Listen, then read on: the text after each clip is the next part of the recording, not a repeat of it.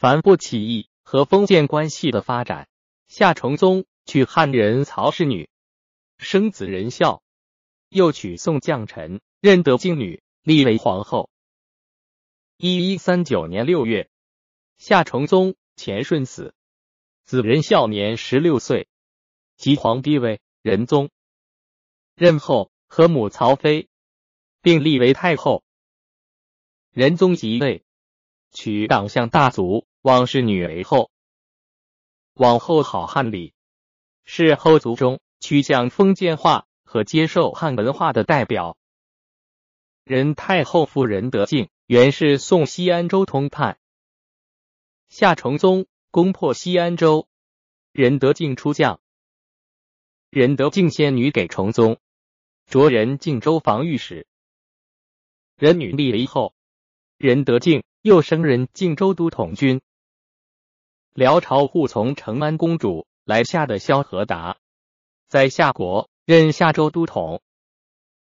萧何达见辽天祚帝败亡，承安公主绝食死。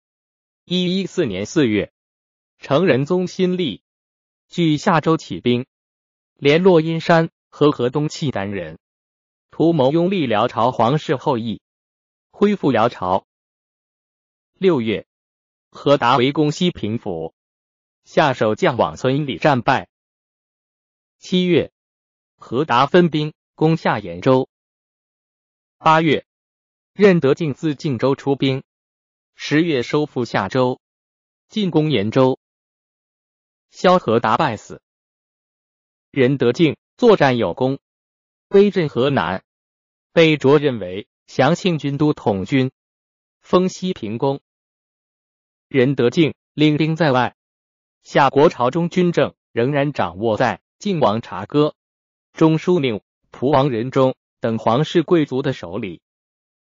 一多额等领导的反不起义的失败，夏崇宗统治时期，随着皇权统治的巩固和领域的扩展，夏国贵族。掠夺到大量的社会财富，他们在日趋封建化和接受汉文化的同时，也像汉族贵族地主那样过起骄奢淫逸的腐朽生活，而广大的党项部民则遭受着残酷的压榨，处在水深火热之中。晋王察哥当权，挥霍公行，微服自用，抢夺民间原宅。建宅地数处，年已七十余，仍是妻妾成群。察哥多方搜刮，凡。汉人民。都极厌恶，贵族世家。也都以奢侈相上。党项居民。当然不能容忍这种残酷的统治。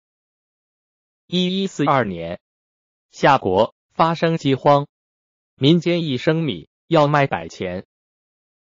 一一四三年三月，国都兴庆府发生强烈地震，余震一月不止，官司如社，城壁塌坏，人畜死亡上万。四月，夏州地裂，涌出黑沙，覆高数丈，陷没居民数千人。七月，又出现大规模的饥荒，党项不民。没有粮食可吃，遭受残酷压榨的不民更加无法活下去了。一一四三年七月，威州大宾部、靖州埋庆部、定州池浪、石阴池池副等部同时发动武装起义，较大的队伍上万人，较小的也有五六千人。起义者攻打州城。周将出兵镇压，都被起义者击败。党项起义队伍胜利进军，为夏国的历史写下了壮丽的一页。十月间，夏仁宗命仁德敬领大兵镇压。仁德敬出兵，陆续屠杀和瓦解了各州起义队伍。